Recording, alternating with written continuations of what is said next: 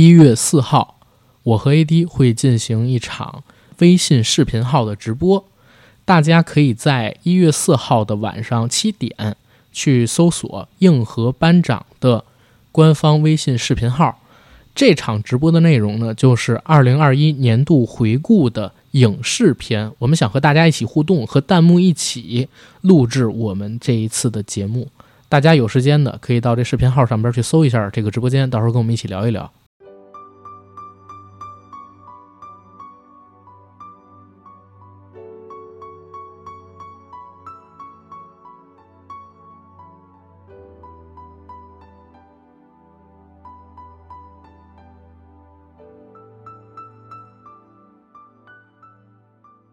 Hello，大家好，欢迎收听我们这一期的硬核访谈，我是主播阿甘。然后刚才通过我们开场的一个导演的 ID，大家应该听到了。我们今天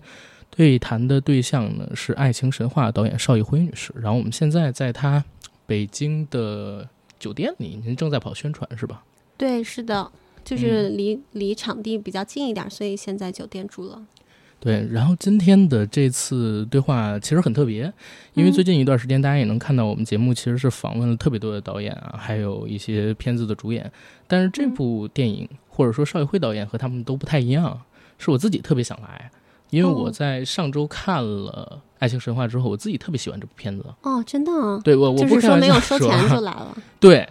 呃，这个必须得说明白啊，因为我我怕有人怀疑我是收了钱了。哦，太好了。对，但是我自己在看了这个片子之后，我之前跟咱们对接的工作人员聊，说我自己挺喜欢这部片子的。然后要是让我评价的话，可能是最近两三年我自己看过的，就是第一最接地气，第二也最真诚的华语爱情片。哇哦，这个评价好高啊！因为最近这段时间正好我们喜马拉雅上边有一个活动，嗯，就是做这个年度的片单推荐。我其实把这一部片子也放到我的一个片单推荐里边去了。哇，啊，因为十二月份给我带来惊喜的片子不多，然后华语的爱情片。这是唯一的一部，可能说是今年的，然后我就把它放到里面去了，就是非常喜欢这部片子。真的，那我实在太荣幸了。呃，也不荣幸，是是我们荣幸嘛，对吧？我我是我的荣幸。对，因为导演有品位的人喜欢，当然很好了。哎呦，那导演这个情商是真高，但是。但是我得说啊，就是这个片子既然是导演你拍出来的嘛，所以我们作为观看者肯定也是我们的一种幸运。我们先别客套了，就正常开始，好吧？好嘞。嗯，片子现在呢做了几轮试映，像我这样的反馈，您得到的多吗？嗯，之前只在上海有一轮试映，然后上海的朋友的确挺喜欢的，但我觉得我也并不能完全就是听信，因为首先上海人对这个的确会更喜欢一点，因为是。拍他们也是他们的方言，嗯，而且很多看的也是我的朋友，所以朋友跟我说的话，我觉得就不能完全信了。但是我可以跟你们分享一情况，上周我在看这片儿的时候呢，我带了一个美术过去，他是那个《西红柿首富》的美术，然后他是东北人，他也很喜欢这片子。哦，那真的太好了。然后他觉得这个片子里边，尤尤其我那个朋友，他年纪可能稍微大一点点啊，他是八三还是八四年的，嗯，然后跟我说看完了之后，他自己对爱情又重新燃起了信心。哇，说片子里边的马伊琍啊，包括就是贝贝那个角色，啊，吴越老师，还有倪虹洁老师的那个角色，他都特别喜欢。说如果现实生活中出现一个这样的女生，三个里边任何一个都可以，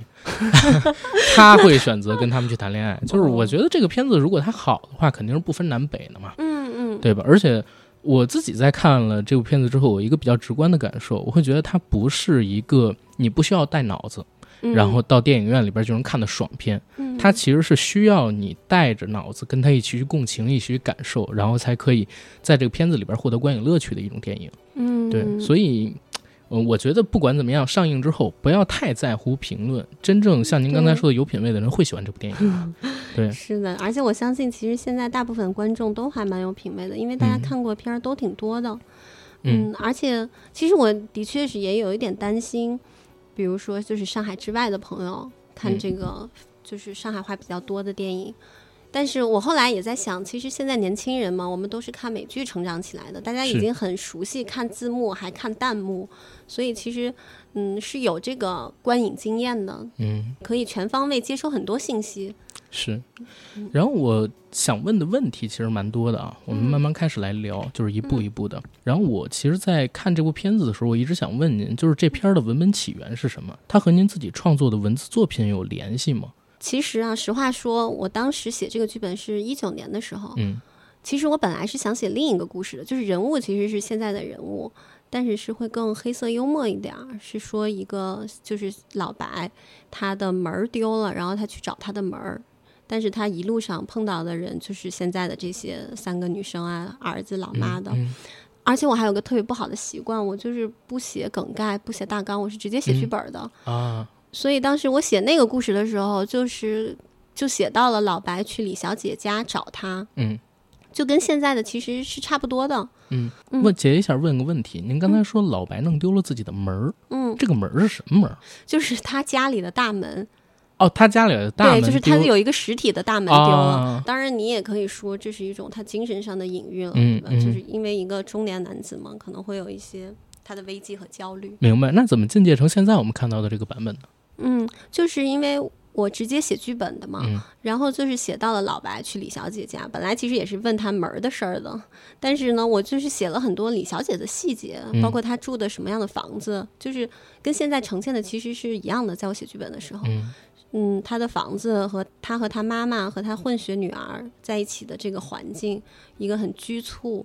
嗯，然后看上去不是那么精致的。应该不能叫穷困吧，就是其实他那个房子，你要说的话，也是武康路上那种很好的房子，嗯那种市值都很贵。是但同时呢，它又的确是一个上百年的老房，哎有没有上百年啊？我不太记得，就是、嗯就是反正是民国建造的房子，嗯的确很老。然后现在呢，的确里面又住了很多人，一个房间其实会被隔成好几个户，嗯，有的还会有共用的厨房啊、卫生间啊嗯等等。同时年久失修，里面的硬件条件会很差。嗯但是呢，也不好说这个到底属于什么阶层，因为那个房子如果是他们自己买的，的确很贵。对，但是他们在里头的居住条件呢又不是很好，所以呢，其实这种状态。我我就是还挺感兴趣的，我就是想嗯写这种又贵吧，但是又不是那么看上去贵的感觉。嗯然后同时，包括李小姐这个人呢，她其实是一个比较就是外企白领这种，其实收入很不错的。然后他平时的打扮啊什么也很就是都是大牌啊这些，但是呢，他现在又很落魄。当然，我里面也交代了嘛，他他不是之前嫁了一个外国人，然后还赔了挺多钱给，就就是其实就是被一个外国人骗了挺多钱的。嗯所以就是他现在这个比较矛盾的状态，我很感兴趣。所以呢，我在本来写门儿的事儿，结果就转到这儿了。而且我觉得我写这个，我自己会更开心，更更感兴趣。所以我索性就放弃了之前的故事，就是以这个为主，开始重新写了。哦，从这儿开始重新写的，然后剧本创作大概用了多久？嗯，怎么说呢？就是初稿是三四个月，嗯对，因为但后面还有很多的改动，尤其是见过演员之后的改动很大。见过演员之后，又针对于他们的形象，对对对，是的，是的。因为其实在我自己写的时候，不过我我还有一点，就是我在写这个剧本，不管是门还是现在这个嗯故事，都是为了我自己能拍的。啊、这个这个点我觉得很重要，所以我在写剧本的时候，我一直在想的是我自己能拍什么。所以我不会写我觉得我拍不了的特别大场面、特别人多的，嗯或者是很很费钱的那种景。呃，像摩天大楼这种也不是我平时的一个环境，我也不是上班族嘛。包括在人物塑造上面，我也希望他能就在说人话的同时有一些趣味。是对，就是这个，就是我自己想拍的。包括还可以说一下，就是其实我写剧本的时候就已经想好我要去哪儿拍了。现在里面的很多场景的确就是我当时想的，因为就是我朋友开的店，比如那个啊 Tango 俱乐部，还有那个图书馆，还有那个什么咖啡馆啊，什么都是我平时就是老去的。所以就是，其实一方面是我觉得去那儿拍会很轻松很方便，嗯一方面就是我很熟，嗯，对，所以写起来就是都很了如指掌。所以首先就是这个剧本儿它的一个创作起源是第一来自于你的生活里边的一些点滴，跟你平时经常会去的一些地方，生活细节的一个总结。对，然后再有一个呢，可能就是你平时关注到的一些人他的一个生活状态，进而产生的一个联想，对吧？但其实这个人我觉得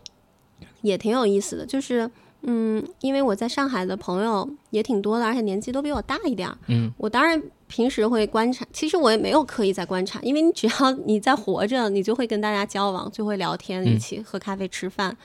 就是会潜移默化的受到影响，你在写的时候不自觉就会加入一些你朋友的形象，所以现在尤其像老白、老乌，其实是有我好几个朋友的原型，就是嗯杂糅嗯在一起。女性形象，我觉得可能生编硬造出来的成分比较大，就是我自己就是在写剧本的过程中编出来的。嗯嗯，然后但是我我其实，在剪辑的时候，因为现在是我自己剪的导演剪辑版嘛，嗯我在剪的时候就发现，这个老白这个人其实跟我自己特别像，包括我那个剪辑助理，他就跟我说，老白这个人怎么这么八卦？就是他老是会问女生，或者问问各种身边的人，比如说，哎，你怎么不找个女人啊？哎，你离婚的那个啊，还有一些删掉了现在。然后会会问李小姐，那你后来去哪儿读书了？你后来又干嘛了？因为我现实生活中就是挺八卦，我相信你也知道，因为我们嗯在 开始之前我也问了你很多问题。是。但是我觉得这种八卦是挺可爱的，因为我看您这个电影的时候，我就觉得第一它不功利啊，嗯，就是在探讨问题的时候；第二就是它又别致又有一些小的机敏在里边儿，是那种女嗯生会有的小心思，然后挺动人的。其实，嗯，对，可能是不是我我也不知道会呈现什么状态，我只是因为我就是这样的人，我觉得嗯写起来比较方便。但是的确，其实老白身上他有很多女性的一些特质，包括嗯这种聆听的能力，嗯他其实就是是一个很好的倾听者，这些女生都愿意跟他说话。然后他也会很很仔细的去。分析你要说的话，然后他尽量会给一个他觉得合适的、得体的解答。嗯，然后据说这部电影其实是从 First 的创投上边然后嗯聊下来的，这个方面讲讲制作过程顺利吗？嗯，是这样，其实就总的来说是非常顺利，嗯我非常幸运的。嗯，然后当时我不是一九年写了这个剧本吗？嗯但是我嗯，当时就是也找不到投资的人，就是也我自己也没法拍。是虽然我想用很少的成本找自己朋友来演的，但是就很小的钱也没有，所以我就放那儿了。然后放在那儿之后，有一段时间我自己也没有收入，就开始写公号、嗯，写文章，挣一些打赏钱。是。这个我之前都了解，啊，我记得您毕业四年的时候，好像一共只有两万五。对对对，就是当时比较窘困，但是其实吧，我倒是也不觉得自己很窘困，因为我平时也不太爱消费。嗯，我觉得上海有一点我自己比较喜欢的，就是它不需要很多钱，也可以过一种很体面的生活。是，所以我就是用最便宜的租最便宜的地方，然后吃饭啊什么的，衣食住行都都都就是不用太贵。嗯，你只要不去买房买车，对吧？买大牌儿，我觉得能活下来的。而且两万五是那个当时的存款，但是我会一直在挣钱的，嗯比如那个打赏什么的，都都会挣到钱。对对，写公众号什么的，对，对对对，嗯嗯，哦，对，说到那个那个那个 first 的事儿，对我当时就放在那儿了。然后写了那么几个月之后，我是听朋友说那个 first 他们那个那个要投稿日期到了，然后我就是就就觉着，反正你都写完了，放着也是放着呗，嗯，就碰碰运气。其实我也投了其他的创投，first 那个截稿日期之前，我就又重新改了一遍，因为当时那个剧本我啊初稿还不是很满意，嗯就是结尾没有交代清楚，然后我改好了之后就投了，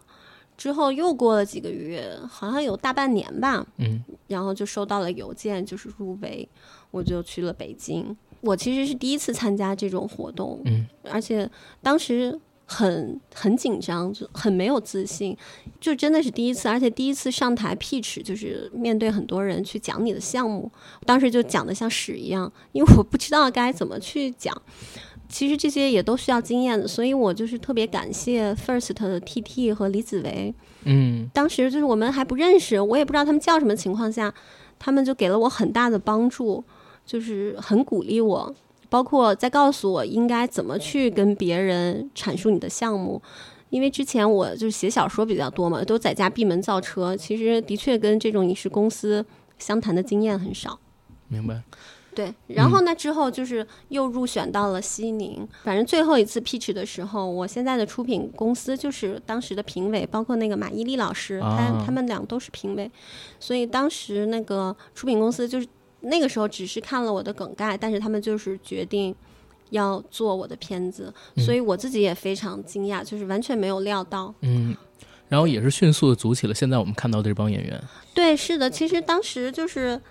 他们说决定投资，我还觉得我靠有点像骗子，因为这 个怎么 对我完全不了解，而且我又是一个新人，完全没拍过，他们竟然这么有勇气。但是，那你作为我来说，既然人家都有勇气，对吧？你也没有必要说我干不了。对，嗯，所以当时呢，那个麦特的那个陈总，他就其实是他先找到了徐老师，因为他嗯当时就觉得这个很适合徐老师做监制，嗯其实也还没有决定让徐老师演。啊，对徐峥老师是后来看了这个本子，说自己很喜欢要来演的，是吗？对，找到徐老师之后，然后我们见了一面。嗯，当时应该他也没有看剧本，我们就我就是跟他大概聊一下。但是你看过我的故事，我觉得我那个故事有点儿难讲清楚。我觉得徐峥老师能来，一个是就是剧本可能他觉得还不错，还有就是比较现在中国比较少的这种。就是拍一个上海方言的片子，其实对上海籍演员是蛮有吸引力的。是，所以这块儿其实我还蛮想问您的。其实有两个问题，第一个问题呢，就是我知道导演您其实是九零后，咱们差不多是同龄人。嗯，然后我其实看完片子之后，我就一直想，您为什么要拍一部可能跟您年龄稍微有点距离的这嗯些主角们为视角主体的爱情电影？嗯然后这是第一个，嗯不担心距离我们的年龄阶段有点遥远，不好把握吗？嗯然后还有一个就是，我知道您是太原人，嗯然后嗯，您当时应该是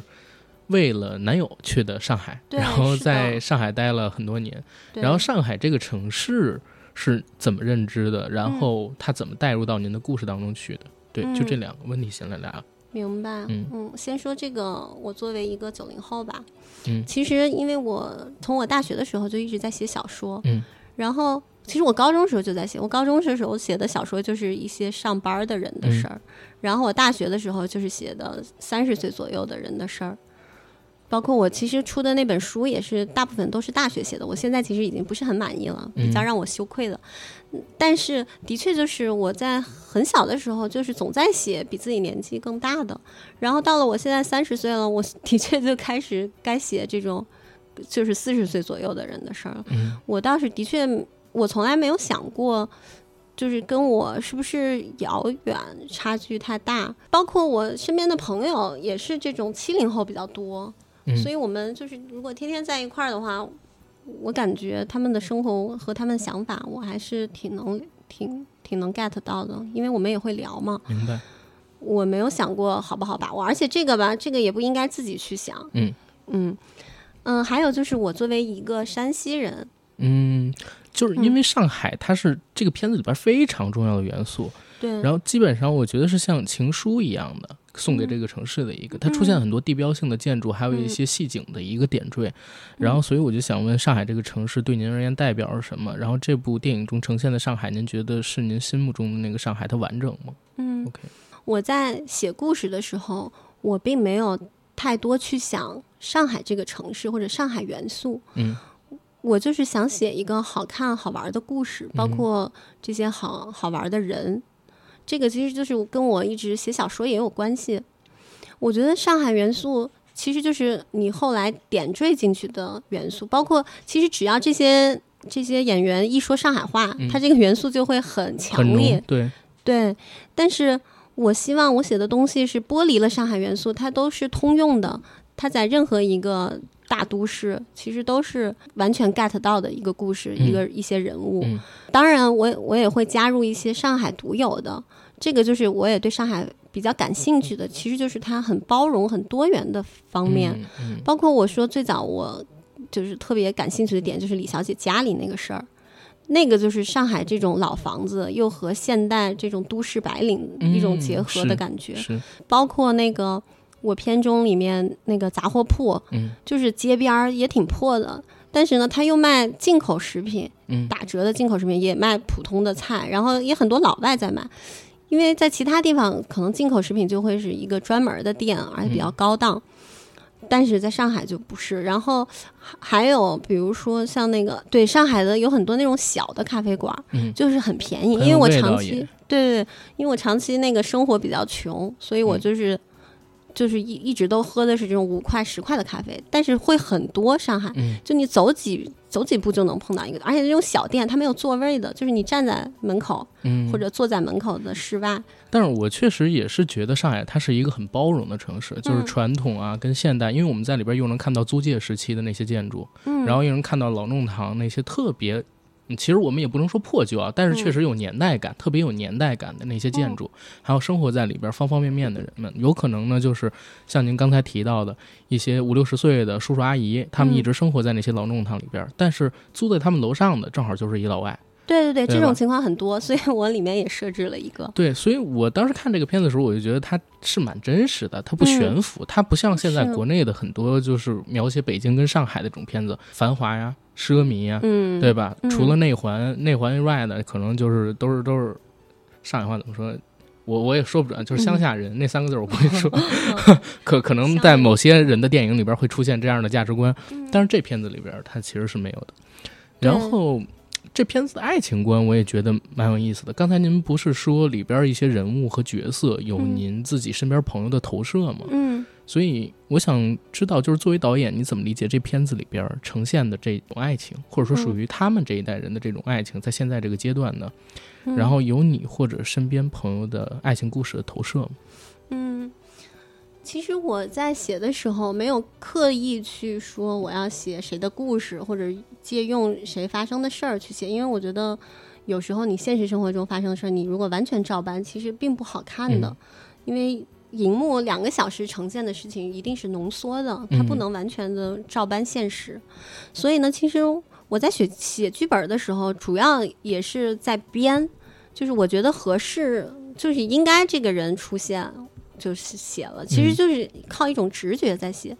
但是像感情观，当然这个是有意的，就是我想表达的东西。嗯我觉得，而且 其实我也不觉得，就是他就是一个中年人或者成熟人的爱情观，嗯因为嗯其实年轻人现在也都很成熟，是所以我也从来不担心年轻人 get 不到或者不理解这里面的感情观。对，其实现在就是不要不要把观众觉得他们很很傻，其实他们嗯特别、对特别厉害，什么都能看懂，而且有时候看的比我要多得多。所以在感情观上，因为我自己就是这么一个人，包括像比如说这个人物塑造上，女性设置上，首先我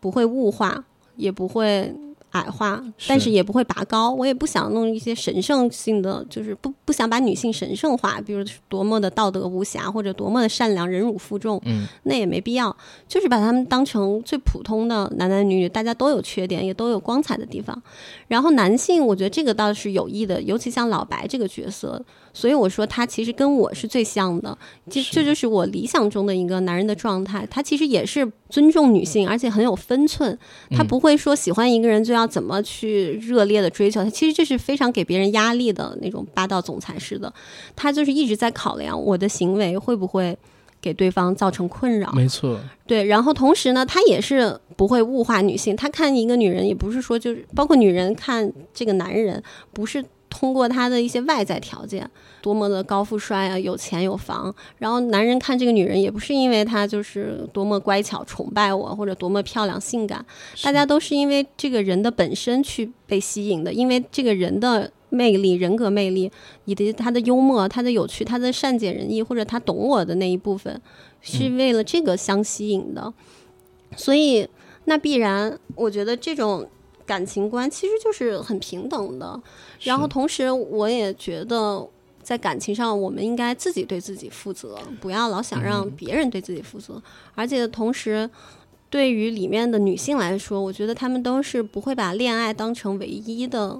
东西去追求，或者把这个恋爱当成一个人生很重要的比例。没错，因为我们在看这个戏的时候，其实有两场戏是印象很深的，就是回到我们刚才说的那个点，就是中年人陷入到爱情里边是什么样的，其实和年轻人一模一样。对，然后我看到那个片子里边，我跟我那哥们儿，因为他是八零初的嘛，我们出来之后，他提到的那个点说，老白他在跟李小姐发微信的时候，嗯，他经常会纠结这个东西该不该发出去，然后他不断的删改自己在微信上边的文字，最后他发了一个可能说最模棱两可的，但是，最不伤害人的，对对，然后把那种这个是我们每一个年轻人也会做的事儿，所以大家陷入到爱情里边都是一样的。是的，是然后，您刚才说到的那个女性，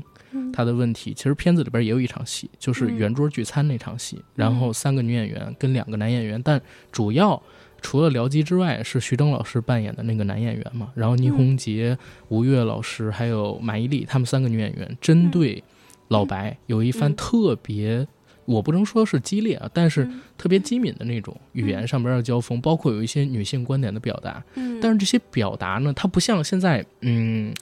很多人都在讨论女性主义跟女性的话题啊，但是嗯要不然呢会悬浮，要不然呢会尖锐。嗯，但是我在那场戏里边，我看到的是一种聪慧，然后用一种很让人觉得愉悦的，甚至是调侃的语气，然后表达了那些观点，就让人看上去很舒服。所以我也是。嗯，想知道就是导演你是怎么看待这些观点，包括怎么处理这样的，呃，观点的表达的，嗯做到柔化。其实这也是我对女性主义或者女性的理解吧，就是因为首先我不希望这两种性别有对立，或者不想矮化任何一个性别，我也不想把男人塑造成渣男，不想矮化任何人。嗯，其实就是把他当成一个丰富立体的人，嗯就是不拔高也不贬低。的确，女性在一些方面是弱势的，尤其在文化上面，她长期被当成男性的凝视对象。这个上面，我的确是有想故意反着，所以所以那个会有一些性别对调的部分。嗯，我就是想让大家能知道，其实女性之前的处境是什么的。嗯但是我也并不是想去批判男性，因为因为其实男的女的。我们都是被一些媒体和文化塑造出来的，其实那个有时候并不是我们真正的所思所想，所以我就是希望在这里面的男女更，大家都是洒脱的、平等的，而且是互相尊重的。嗯，嗯对，，OK，行，因为我们今天时间有限，我觉得最后一个问题我们就加紧一点，提出来有没有什么寄语，然后对我们的观众说，寄语肯定是希望大家来看我们的电影了。嗯，贡献票房，对对对对，那个票房我的确也觉得无所谓了，就是我希望大家能喜欢吧，这是任何一个拍电影的人都会想的事儿，因为你拍出来就是为了让别人对去认可。嗯，去喜欢的，对对对，当然这个的确是一个很难的事儿，所以我们只能说，就是一个美好的向往。嗯，好，